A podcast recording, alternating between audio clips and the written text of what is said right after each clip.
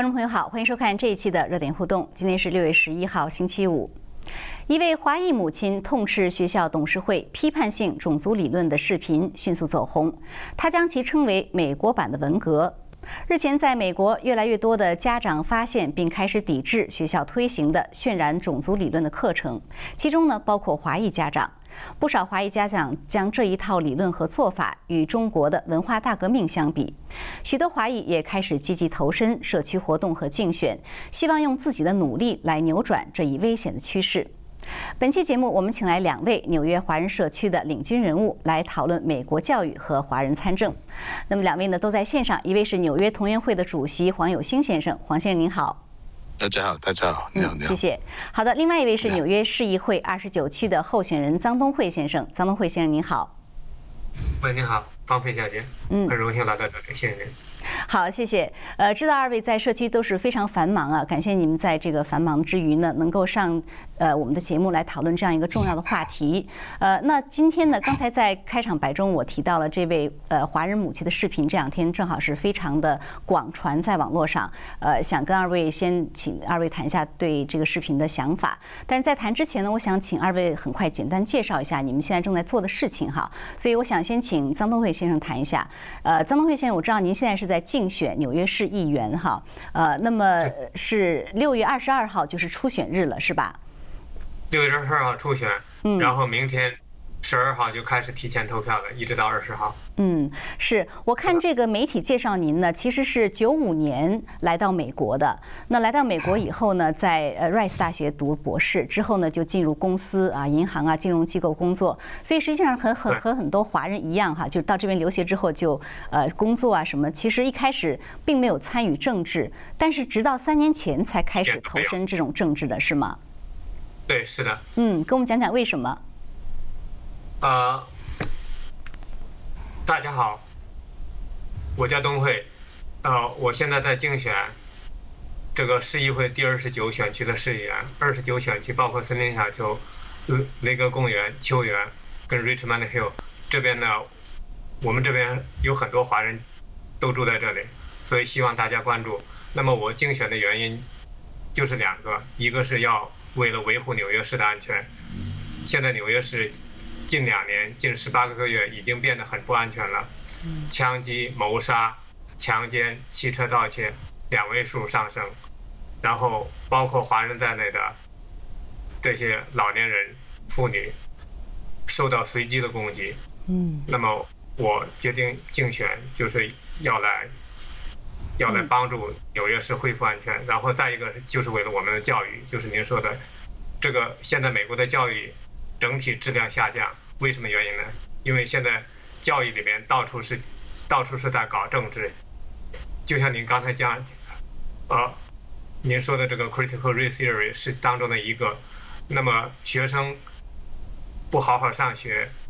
学就是学校里边不以教学或者这种体育、音乐各种种课外活动为主啊，这种。像中国文革一样的阶级斗争的观念，实际上就是种族斗争引入这个学校，并且把整个国家会分裂，会混，会误导我们的青年学生，会让美国的整个国力衰败。那么我很痛心看到这种局面，所以我我希望竞选能够做一点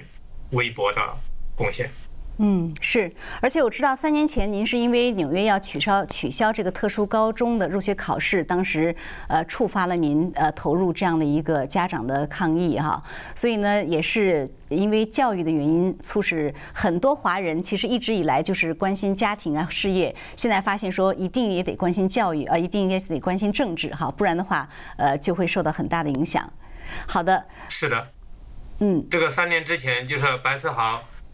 宣布要要准备废除这个特殊高中的考试，特殊高中是什么呢？就说是是包括 Stevenson 高中，包括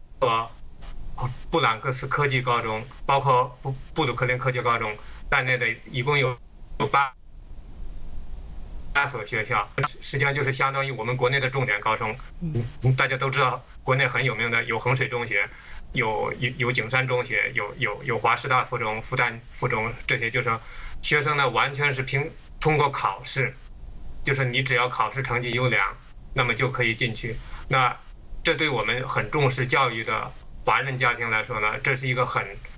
很大的资源。每年我们华人通过家庭的省吃俭用，通过父母的重视教育，通过学生的努力，每年就是有三千个三千多个华人子弟能上升到这个高中里面。三年之前，白思豪宣布准备不考把这个考试废除，然后就是要用种族配配额来代替。那么我们华人绝不答应。我是当时从当时才开始关注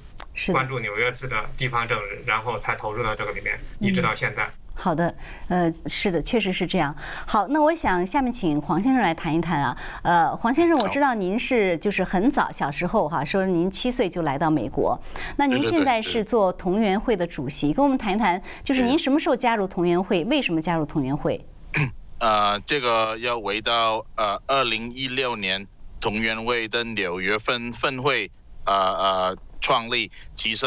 呃，总会我们总会是在呃旧金山 San Francisco，在一八九五年已经已经在那边了。那我们纽约的同源会呃到呃七十八十年代还有纽约分会还在的，但是后来的成员啊会员退休啊去世啊，慢慢的就就就没有没有这个会员就没有了。所以呃呃二零一六年呢六月四号的那时候陈慧华会长了。就呃重新启动这个呃呃这呃这个纽约分会的，那个时候呢，我就我住在皇后区的 Elmhurst，那个时候就看到白世豪了，就开了好几家收容所，越开越多，就没有经过这个 Community Board 的咨询啊，没有没有呃什么呃一一个晚上呢，就开了几部巴士来，就在我我街口街口的这个呃旅馆。把把这呃放门呢，这个游民啊七百多人，差不多八百人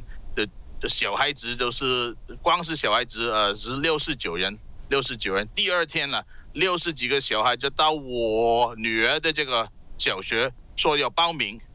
报名要读书啊，那个校长啊家长都吓了一跳，就是一下子呢怎么哪儿有位置给他？不要说位置，连连教材啊，连连连呃连吃午餐。午餐也没有啊，所以这我的越越觉得奇怪，为什么呢？就开开始了，就就呃呃，跟我们其他的家长一同去去参加这个公听会啊，觉得这个市长啊呃呃呃呃没有没有通过应有的渠道，然后去去安安放这个收容所的游民呢。那么后来呢，过了过了呃抗争的时候呢，就过了一年呃几两年多，就一八年。也二零一八年四月了，白世豪就宣布了要要废除这个德属高中，就是那个时候了。我参加这个抗争就认识董元会。其他的委员就是这样去参加的同源会的。哦，所以实际上您二位都是很类似，就是看不下去这个呃这个可以说是左派的政策带来的这种呃社会上的各种各样的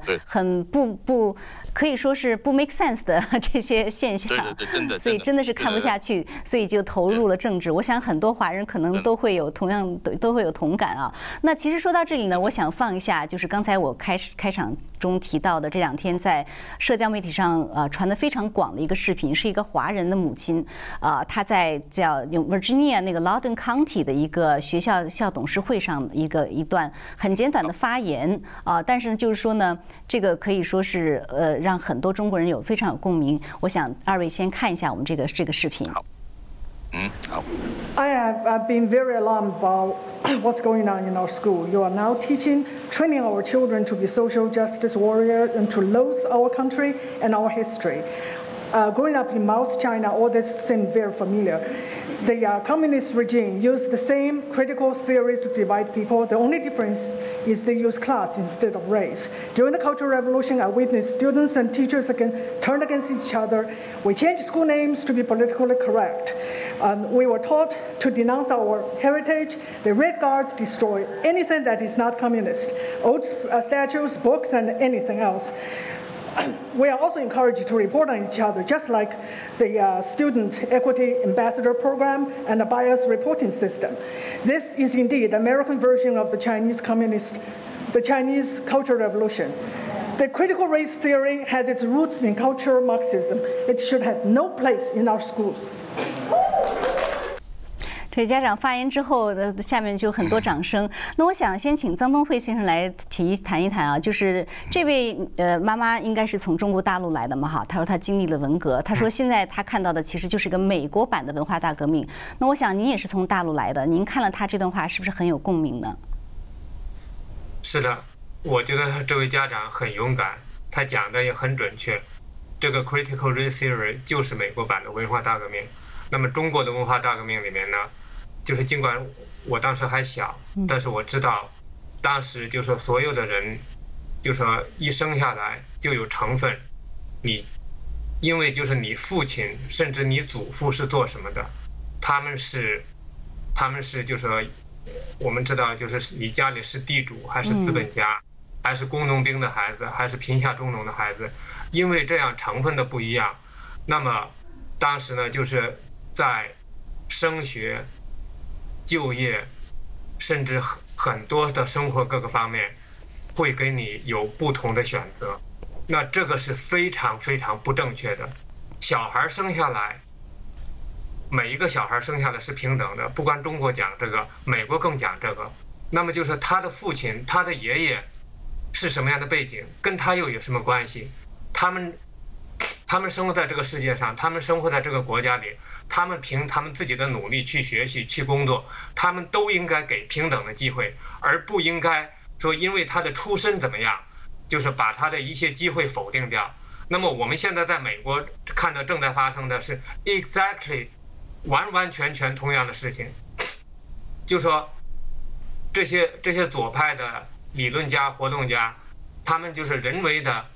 本来美国是一个很很很很多元化的社会，那么美国在任何一个学校、一个工作场所，都明文写了，就是不能够因为你的种族，不因为你的皮肤，不应不应该因为你的性别，不应该因为你的年龄，不因为应该因为你来自哪个国家，而在招工、就业、上学当中受到歧视。但现在。美国呢，实际上所有的这些左派的做法，就是违背美国的宪法，违背美国的宗旨，来把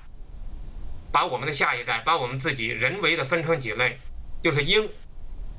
就是因为种族就需要有不同的政策来对待，因为因为种族就是我们因因为因为我们是华人，所以呢，就是我们的小孩要上藤校的，要要比。要比其他种族的小孩就是要高出几百分还不够，要所有的课外活动都优越还不能上同样的学校。那么这些这些东西呢，一开始是在大学，二零一八年就发生在就发生在我们的我们的纽约市。白思豪说，这个特殊高中里面你们华人小孩太多了，这个不公平，这个特殊高中被你们整个华人学被你们华人占了。那么我想问，我们华人的小孩难道就不是美国的小孩吗？他生出来什么颜色，跟他自己有什么关系？你把就是这个小孩，因为不是说因为他的家庭收入，不是说因为，因为因为他的个人品质，不是说因为他的成绩好坏，而只因为他出生的肤色，就这样，就，就给不同的标准，这样实际上呢，就是要限制我们华人。在特殊高中的数量，就是说我们华人小孩，即便你怎么优秀，怎么家庭努力，家庭怎么贫穷，这些都不重要，重要的是你的种族。然后，如果这样的政策开始了，那么那必然导致，就是美国的是社会不公平竞争，不公平竞争呢，就是会导致，会导致就是说这些学生也好，家长也好，丧失这种去竞争的热情，这样会降低，降低不但会降低这个学校。整体的学术质量也会也会让很多人对美国整个社会失去信心，所以呢，这个华人家长真是讲的太好了，嗯，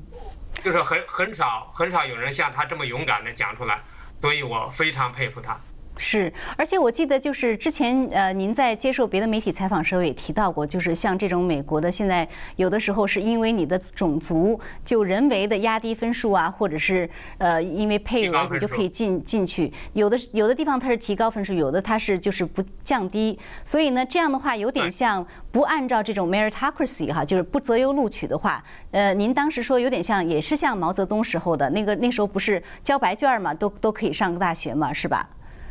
对，完全不讲 meritocracy，啊，ocracy，就是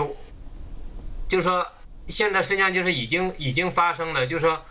这个特殊高中我们抗争了三年，很艰苦的抗争了三年，得以保保存这个考试，因为这个受州法保护。但是美国呢，就是纽约市还有其他很大的学校，比如说在布鲁克林有个 Mark Twain 学校，然后在 Queens 有个 Townsend Harris 高中，这些这两个都是纽约市教，纽约市教育的明珠。那么，那么现在这两个学校呢，就是因为不受州法保护，他们的招生录取已经变成 lottery，变成抽签录取了。我觉得这个这个简直是荒唐。哇！就是我们。我们纽约市，我们美国这种做法呢，在成为全世界的笑话。就是包括，包括中国，包括俄罗斯，他们不管什么制度也好，嗯，他们现在现现现在现在用考试，他们在教教这些小孩儿教微积分，教这种高等物理。但是我们的学校呢，我我们美国的学校，我们纽我我们纽约很地很多地方的学校，就是已经把这个学术标准。压的再低再低，因为为什么呢？就是说，因为有些种族的学生不能考过考试的成绩，为什么这么这么低？所以就说这个考试歧视，不单单说考试歧视，现在甚至说这个教育内容本身歧视，数学是歧视啊，说数学，因为因为有有些种族的，比如说或或者有有些人群的小孩，就说为为什么就是总是。去学习这些高等数学，学习这种比较高级的数学课程的这个比例太低，所以说这也是种族歧视。任何问题，就是这些左派不从根本上去去去找原因，而是考试不好取消考试，甚至要取消这个教学，啊，真的是，美国这个教育界，所以呢，就是。巴不得就是他们让小孩儿，最后这样的结结果呢，就是小孩儿学的东西越来越少，越来越少。是，等一下我们稍微探讨一下为什么会发生这样的事情啊？那我想呃，再先请黄先生谈一下您对这个家长这个视频的呃很直观的一个感受好吗？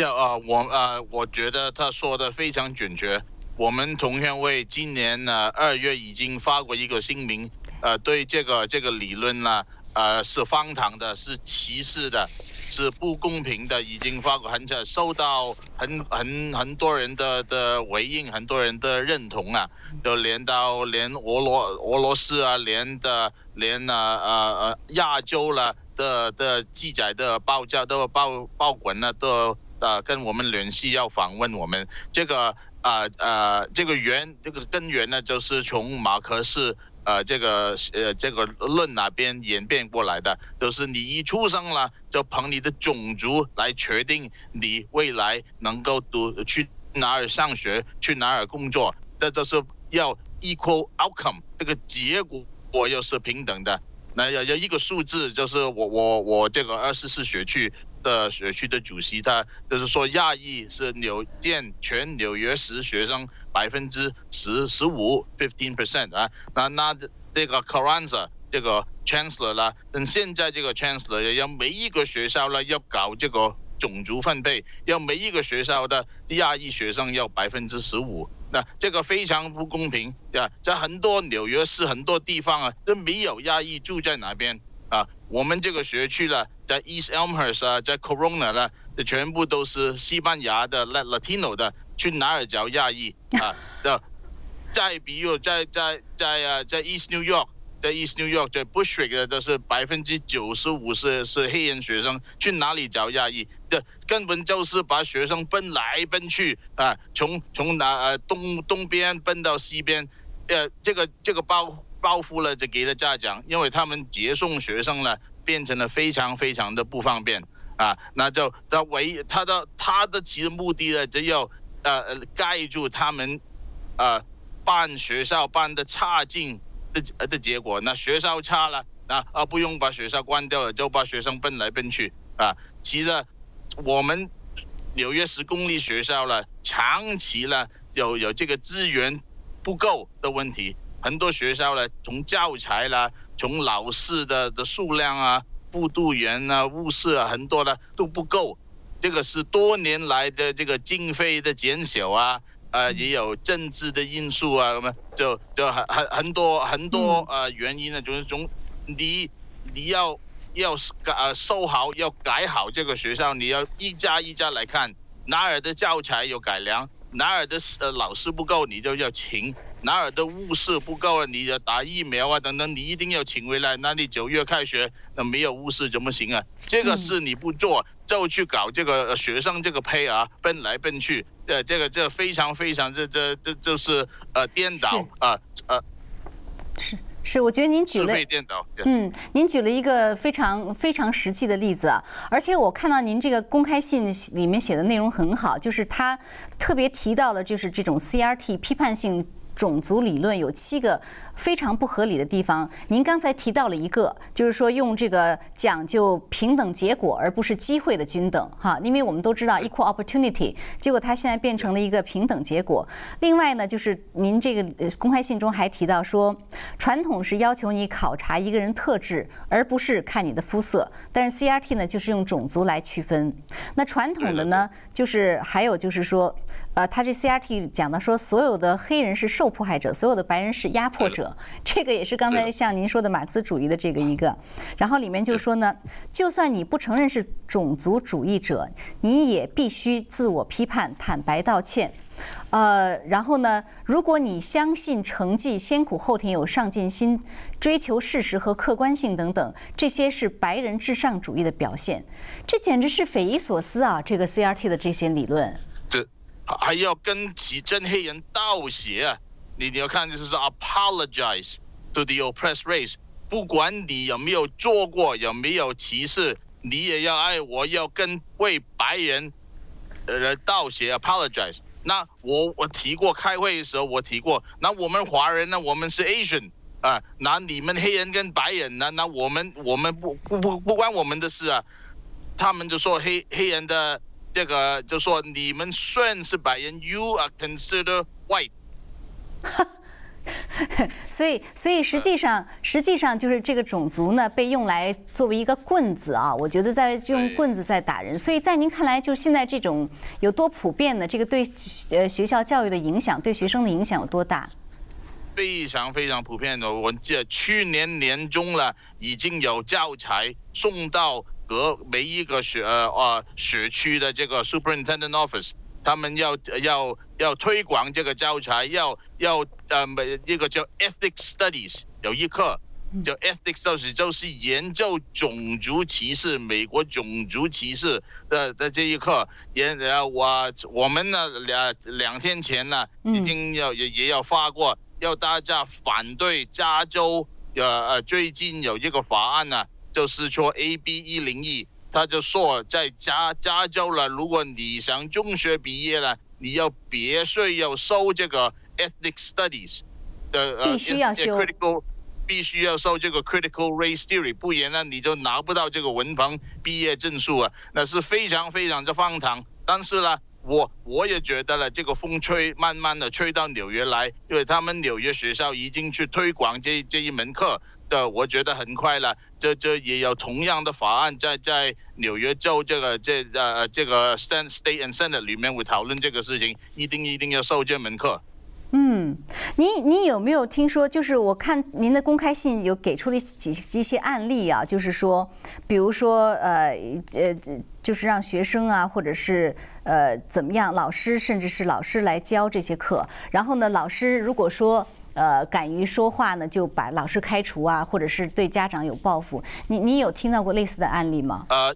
呃有，呃，因为过去自从疫因为疫情的问题，去年三月到到现在了的的学生远程远程呃呃呃授课，我们的这一个呃呃 ethics studies 的课程还没有 remote。但是我呃收到资料就是九月了，就是全面是全面推广的。有家长已经去在我们的呃学学区委员会就反对你这个教材，我们是不能接受。我我们我们的孩子不要学这个的东西啊，我们也要呃通知华人呢，要站出来，要要对这这门课对教的这个这这死死脑 indoctrination 灌输啊。呃，头脑灌输啊，这个要反对，也不能不要送孩子去去呃学这个的东西，也要在家里要学它，这个是歧视的，这是 discrimination。嗯，呃，那张东慧先生也请您谈一谈，就是说，我觉得很不能理解，为什么这些老师也好，还是学校的也好，还是官员也好，他们要推行这个明明听上去很荒唐的这些东西？呃，您您觉得是不是就像这位家长视频中的家长说，这个其实 CRT 是根植于这种马克思主义啊？是不是这些美国很多人他们不知不觉中因为什么原因受到了马克思主义的很深的影响呢？啊，这个我不太清楚，但我我感觉在纽约的根本原因呢，就是这些这些市政府、教育局、市长这些官员的无能。像刚才黄先生讲的一样，嗯，纽约市实际上是每年的公立学校的学生的经费是两万五千美元，嗯，每一个公立学校的学生。那么纽约市呢，这个每年只有百分之四十的学生能够达到。就说数学或者英文的及格，不是两门及格，只有一门及格。哦，所以所以呢，这是很惊人惊人的数字。这个两万五呢，是纽约市的花费是全美的两倍。那么这个及格率呢，不是说考八十分以上，是考及格只有百分之四十，并且特别是呢，就是大家可以到网上随便查一查一查。那么就是每年纽约市有周考，那么周考考的考的成绩呢？基本上就是像这样，就是比如说华人学生如果平均是九十分的话，嗯，那么白人学生可能差不多平均是八十八十五，然后西裔的呢，差不多就是是是六十，比如说黑人小孩呢是是四十分三十分，实际上那为什么呢？有很多种原因，啊。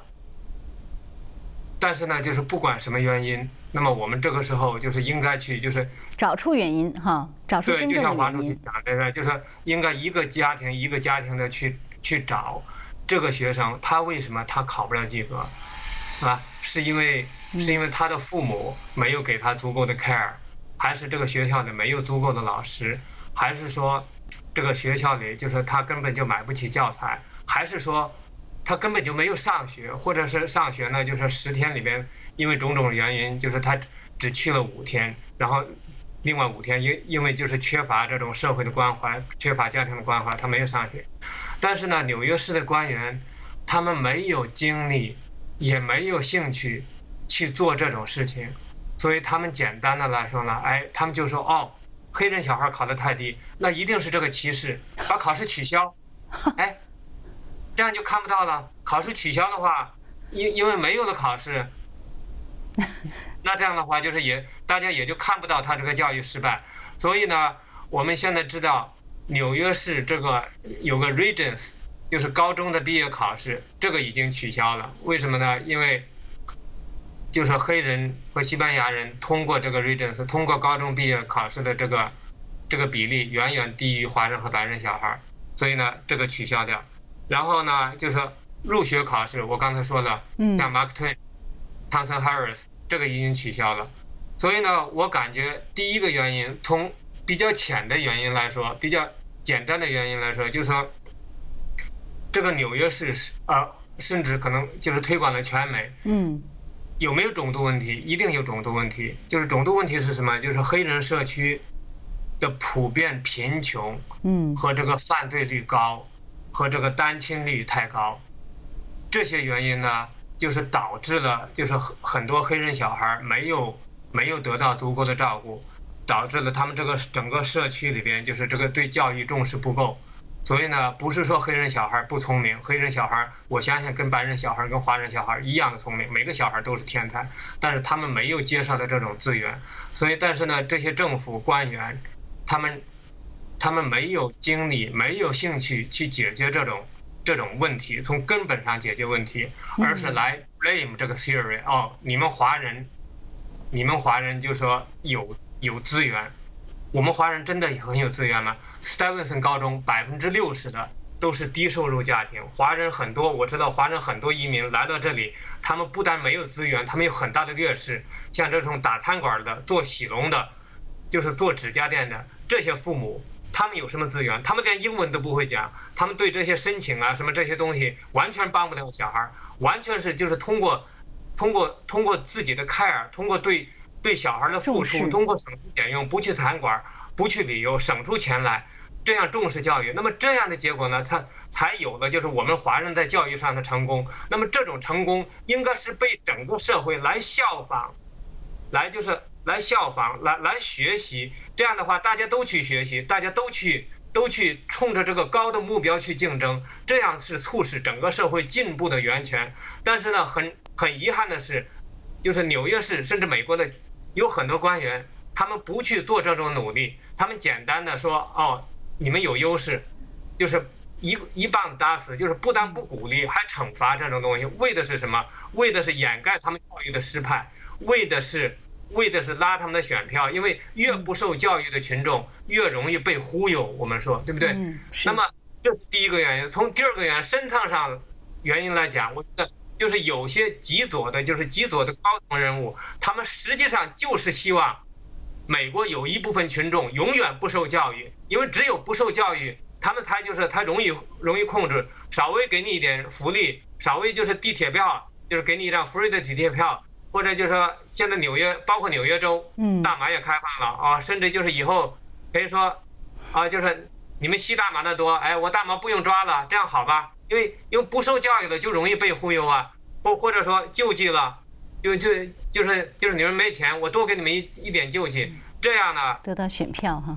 这这样来得到选票，这样永远世世代代的把一部分贫困阶层，就是永远让他们贫困下去，依靠一点点福利，依靠一点点施舍，来来把这些人这些人养起来。我觉得，当然我不是说所有的左派，左派这种政客、左派活动家都是这么想的，都是这么恶意的想的，但是我相信一定有。一些左派是在这么想，通过让他们不受教育，然后来维护自己的统治。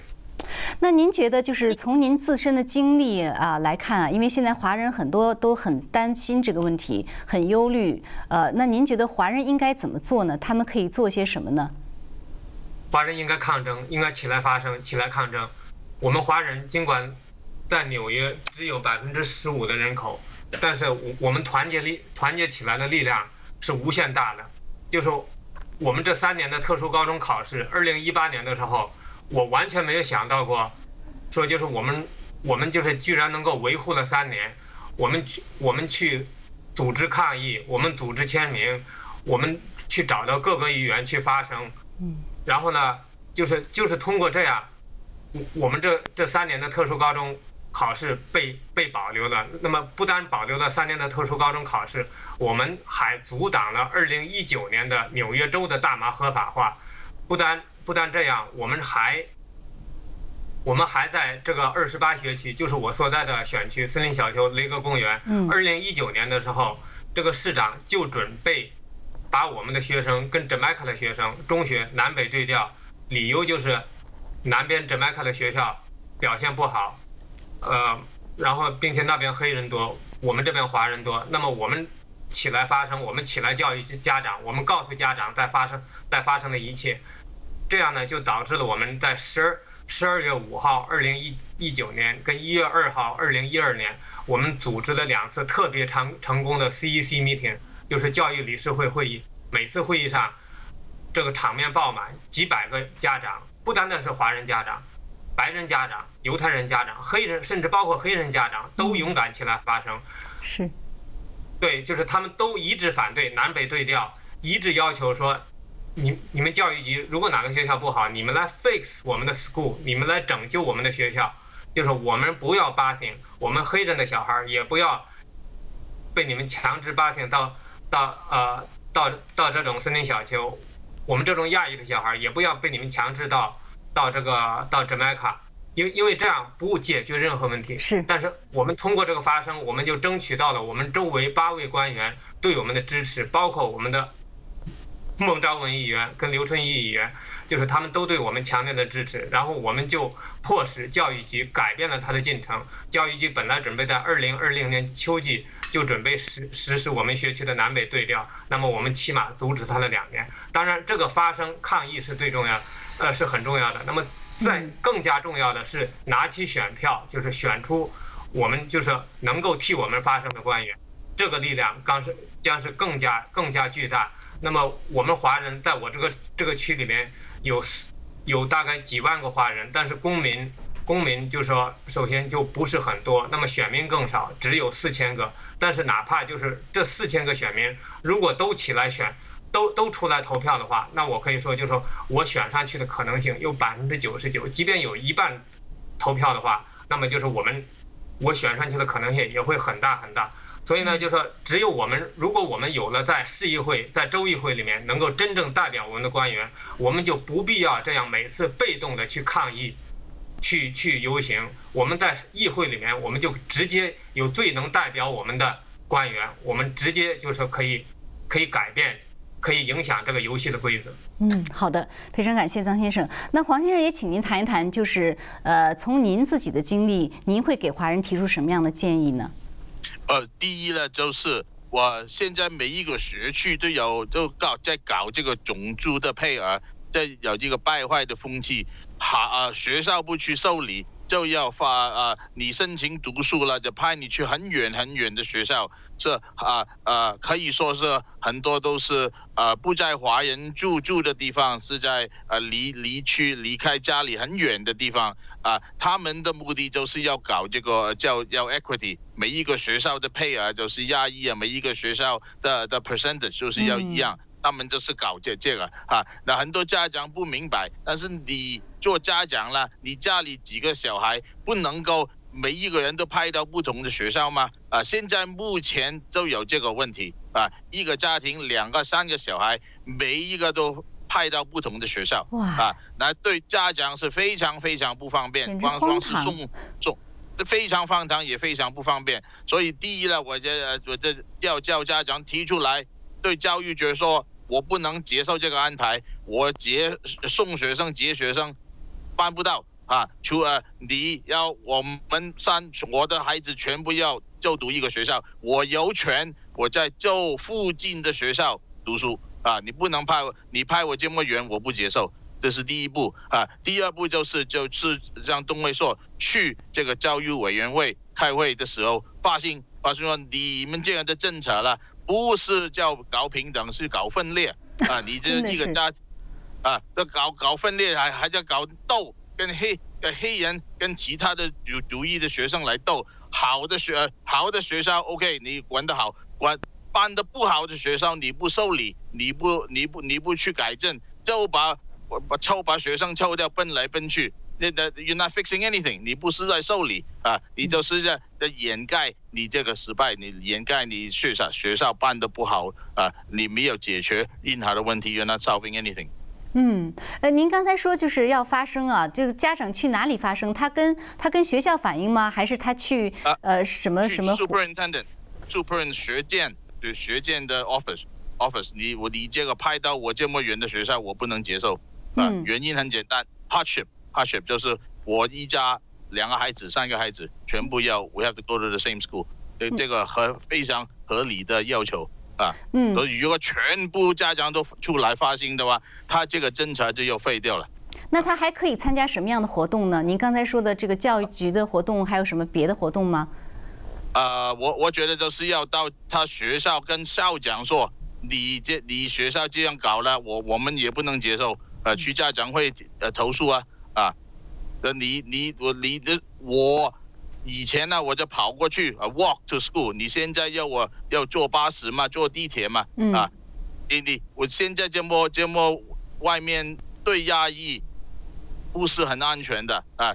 你呃很多压抑呢都是莫名其妙的给给人打，给给给人呃呃呃呃呃打劫。价值呃给到同掉，学生啊也要同样一样的危险呢。所以你要开学九月份开学的时候呢，我可以说，我现在可以断言呢，就是很多亚裔学生呢，就也会受到是是为目标，也会受到呃莫名其妙的。没有理由的的的呃打给人打给人呃呃抢啊等等啊这样的的的歧视。嗯，那我还想问一下，就是同源会在这方面呃你们有什么样的一个计划或者打算做什么样的工作吗？对于在教育方面。我我要我自我们除了发了声明了，也跟也跟纽约市呃呃的 Senate 跟 Assembly 说，我们不接受这个任何呃法律呃要要要规定。要呃呃呃要学生去修这个 critical race theory 的呃呃 race 呃 ethics study 这个课，那是第一。那第二呢，我们也要鼓励家长通通过啊啊教育委员会就鼓励家长去选参选这个教育委员会。这现在刚啊两天前呢，这个选举的结果出来了，我啊啊我们对这个结果还是很满意。很多很多华人的学区了，都有很多很多华人选出来。当当上了这个教育委员会的委员啊，所以对对我们的权利来说是好事，这就定。哦，就是华人他也可以去参选教呃教育委员会的委员，就自己区的。哦，好的啊，那 正好我也想问一下张先生，就是说，呃，因为您本身是就是呃就是参政，就是从三年前开始参加这样一个政治的呃竞选啊，还有这方面的事，所以呢，对于很多华人来说呢，他们可能也希望有一些见解借鉴哈。所以对于华人参政，您有什么样的建议或者意见吗？我觉得华人就是想要参与到政治当中去，就是有很多种途径，有很就是每。就是美国这个社会呢，它提供了提供了很多很多渠道让你去发声，比如说刚才那个黄先生讲的学区委员会是一个，就是这个学区委员会呢，就是是每个学区里面就是一个这种呃来负责教育局跟家长之间沟通的这么一个结构。这个是是是是是家长们就是选出来的，你是不是公民，是不是绿卡？你只要住在这里，你只要有小小孩上学，你就能够参加这个选举。那么今年呢，就是一下子选出来了很多华人的华人的代表，在各个学区都有。啊，这个黄先生实际上他他是最早的学区委员会，并且他是华人唯一的一个啊学区委员会主席。那么。是这个，然后再一个是呢，就是像我现在选的市议会，